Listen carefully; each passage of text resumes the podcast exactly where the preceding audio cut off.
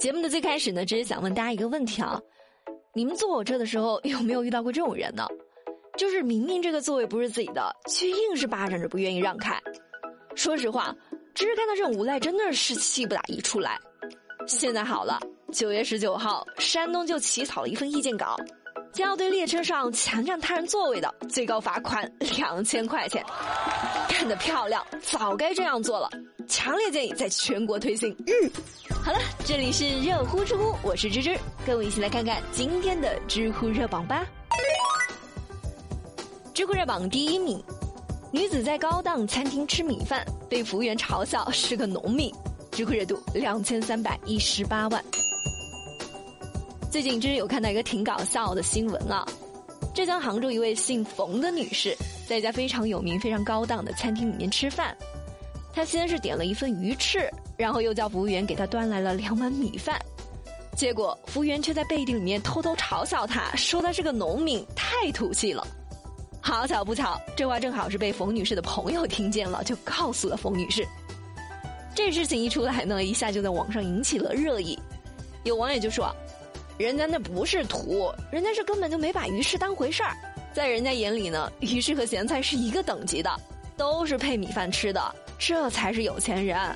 这服务员是没见过世面，还在那自以为是呢。”要知说啊，第一，我要是去那吃饭呢，也会点一份米饭。因为这是南方人，米饭就是主食。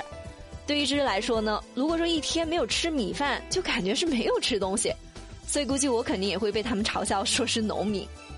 不过农民咋了？你吃的大米、小麦、蔬菜，哪一样不是农民伯伯种的？靠自己的劳动赚钱有什么问题吗？你这是看不起农民吗？第二，很多人都会产生这样的错觉啊，就是他们搞不清楚什么是平台赋予自己的资源，什么是自己真正拥有的能力。我们就比如说这个服务员吧，只不过是在高档的场所工作，见的都是有钱人嘛，可能就在无形中把自己放在了所谓的上流社会，觉得自己好像是又 fashion 又有品味，于是就有了嘲笑别人、看不起别人的资格和底气了。可实际上呢，他和我们大多数人一样，仅仅是一个为生计奔波的打工仔而已。每一行每业都有它存在的价值。作为一个服务员呢，我们搞清楚好自己的定位，服务好每一位顾客。把那闲着的功夫用在工作上，提高自己的业务水平，这才是最重要的。第三，即便这位服务员将来真的是成了所谓的成功人士啊，也不应该这么做。讽刺、挖苦、嘲笑他人，这不是一个厚道人该做的事儿。一个人的人品修为，跟他拥有多少财富、所处什么社会地位，其实是没太大关系的，而是看他是不是有一颗平和、温暖、善良的心。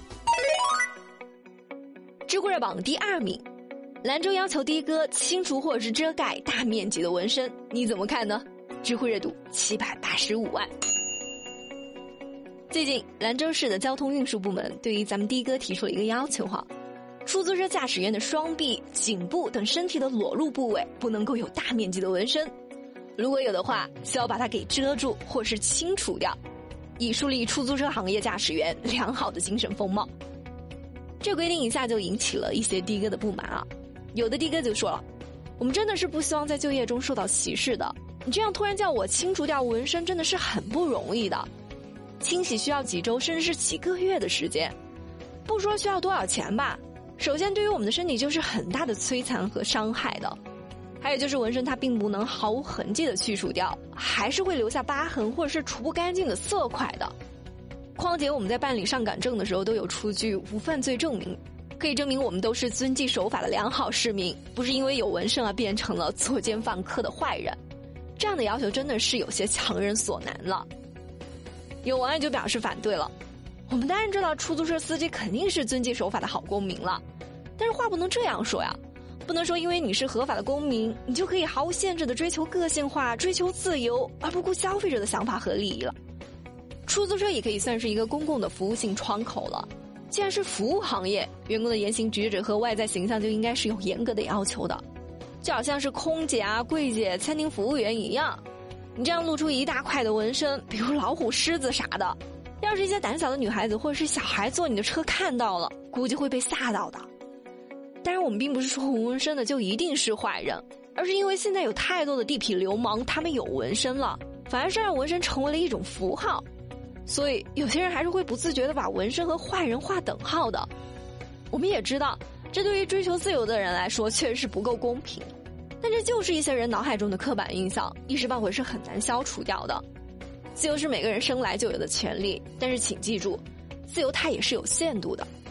不知道正在听节目的你们会支持哪一方的观点呢？欢迎在节目下方留言告诉芝芝。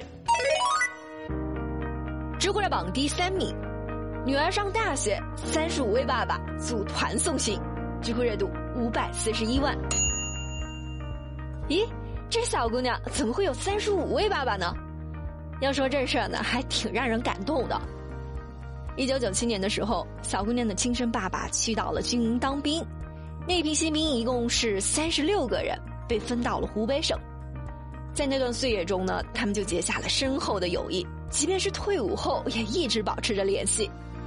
可是不幸的事情发生了，十几年前，小姑娘的父亲因为车祸意外去世了，留下了一家老小，没有人照顾。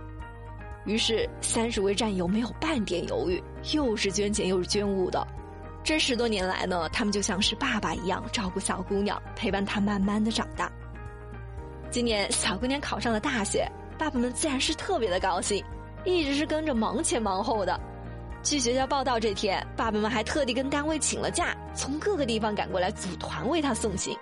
那场景啊，想想就是特别的暖心，特别的感动。这小姑娘是不幸的，因为她那么小就失去了自己的爸爸，失去了父爱。但同时，她也是令人羡慕的，因为她又得到了更多的父爱，而且这种父爱是独一无二的。不过，只是想说的是，这以后要是谁娶了这个小姑娘，必须得好好对她了，不然三十五位岳父啊，可有你好看了。好了，有情有料尽在知乎，我是芝芝，我们明天见了。